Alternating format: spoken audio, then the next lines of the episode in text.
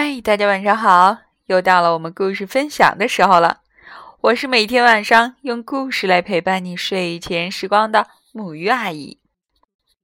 今天晚上呢，我要特意送给大家一个非常经典的故事，这就是荣获美国凯迪克大奖的作品《妈妈的红沙发》。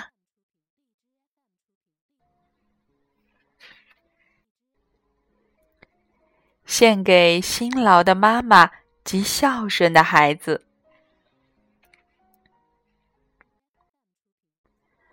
我的妈妈在蓝车餐馆工作，我常在放学后去找她。餐馆老板乔阿姨让我在那里打工，我会清洗装盐和装胡椒的小瓶子，也帮忙。装西红柿酱。有一次，我还削完了所有用来煮汤的洋葱。乔阿姨总是说：“做得好，小丫头。”然后付我工钱。我会把一半的钱放进大瓶子里，装满这么大的瓶子要好久好久。妈妈每天下班回来，从皮包里拿出她赚的小费。我数过所有的硬币，再把它们通通放进大瓶子里。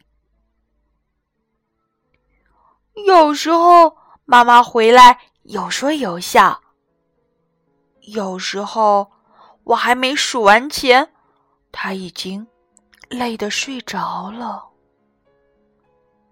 小费有时多，有时少。如果少，妈妈会担心。但无论如何，每个硬币都放进大瓶子里。我们在厨房里数钱，外婆就坐在一旁哼歌。她常从旧皮夹里拿出零钱。那些是他买西红柿、香蕉或其他东西讨价还价省下来的。这些钱也放进了大瓶子里。等大瓶子装满了钱，我们要买一张沙发。是的，买一张漂亮、柔软、又大又舒服的沙发。还要套着布满玫瑰花图案的绒布套。我们希望有一张全世界最棒的沙发，因为我们的旧沙发被烧掉了。一场大火把我们的椅子、沙发，所有的东西全烧光了。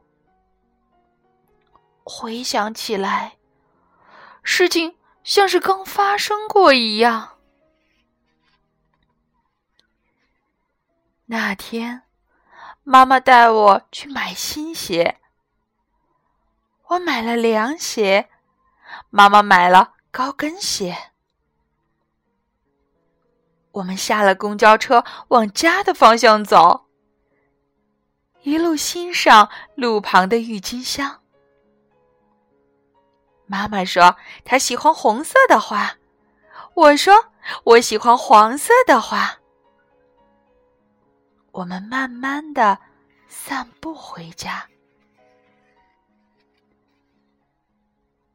家门口停了两辆消防车，浓浓的烟和又高又红的火焰从屋里冒出来，好多邻居围在旁边看。妈妈拉起我的手往前跑。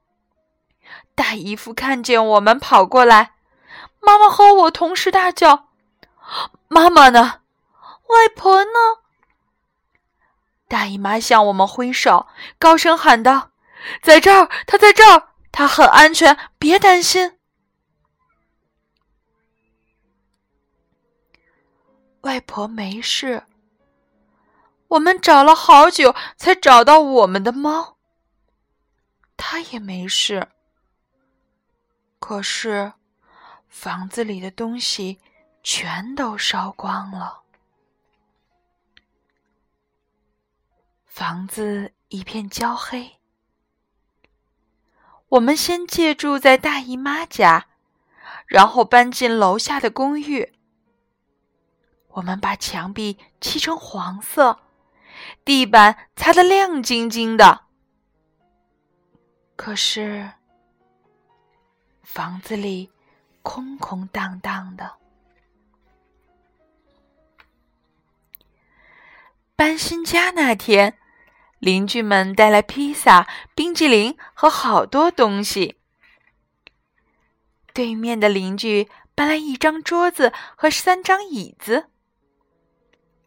隔壁的老先生给我们一张床，是他孩子小时候睡的。爷爷拿了一块美丽的地毯，小姨为我们做了一组红白条纹的窗帘。乔阿姨带来了锅碗瓢盆和刀叉，表妹还把她的玩具熊送给我。外婆对大家说。你们是世界上最好心的人，真的很感谢你们。幸好我们还年轻，可以从头开始。大家热烈鼓掌。过了一年，我们还是没有沙发，也没有大椅子。妈妈下班回来，脚很酸。她说：“真希望有舒服一点的沙发让我休息。”外婆坐着边哼歌边削马铃薯，也只能坐在硬邦邦的椅子上。所以妈妈带回来这个大瓶子存零钱。大瓶子现在变得好重，我拿不动了。姨父给我一个十元硬币，我要他把我举高，才能把钱塞进瓶子里。晚餐后，我和妈妈和外婆站在大瓶子前面。妈妈说：“哇，真不敢相信，瓶子已经满了。”我数了数钱，用妈妈给我的纸把钱包起来。妈妈休假那天，我们去银行将硬币换成纸钞，然后再搭公交车去买沙发。我们逛了四家家具店，试坐了许多沙发。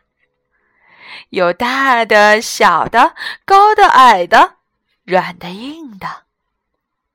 外婆说：“她今天好像是童话故事《三只熊》里的那个小女孩，做了这么多种沙发。”最后，我们终于找到了梦想中的沙发，而且有足够的钱可以买它。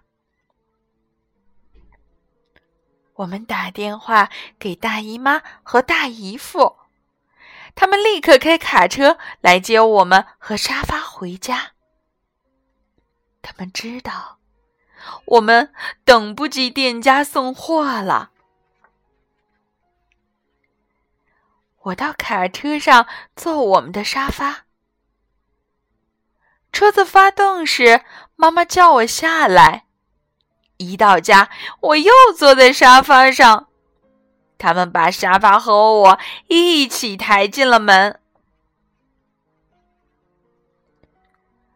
沙发放在窗边，靠近红白条纹的窗帘儿。外婆、妈妈和我一起坐在沙发上，大姨妈帮我们照相。现在，白天时，外婆喜欢坐在沙发上，跟窗外路过的人聊天。妈妈下班回来，坐在沙发上看电视新闻。晚餐后，我挤在妈妈身边。如果我在她怀里睡着了，她一伸手，正好可以关灯。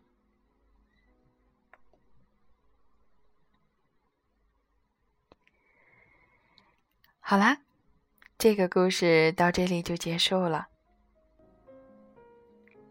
今天呢是二零一六年的五月十二日，在零八年的今天，在我们祖国的四川汶川地地区，发生了一场特别强烈、严重的地震。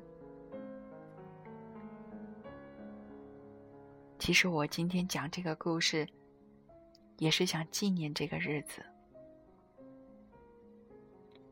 虽然讲的是一个家庭的故事，但是在我眼里，在我心里，小家和大家一样，都需要我们用爱来支持。这是一种互相支撑的力量。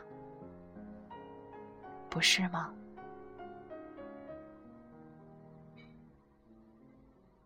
好了，故事里的妈妈要关灯，让他的宝贝睡觉了。那我们也一样，让我们一起来说晚安，好梦。